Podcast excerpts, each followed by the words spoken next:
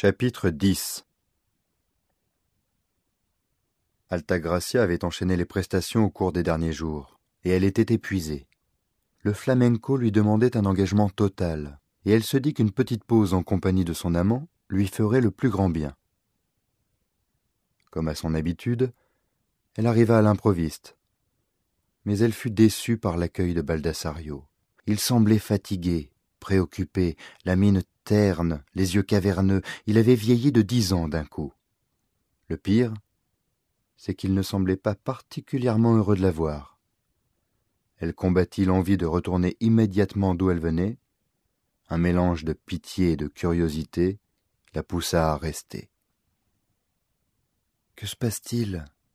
Tu as une mine épouvantable. As-tu des problèmes? Puis-je faire quelque chose pour t'aider?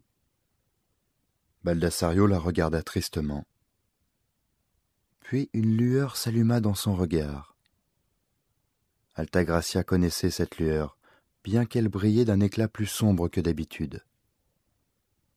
Viens, dit-il simplement en lui tendant la main pour l'entraîner vers la chambre.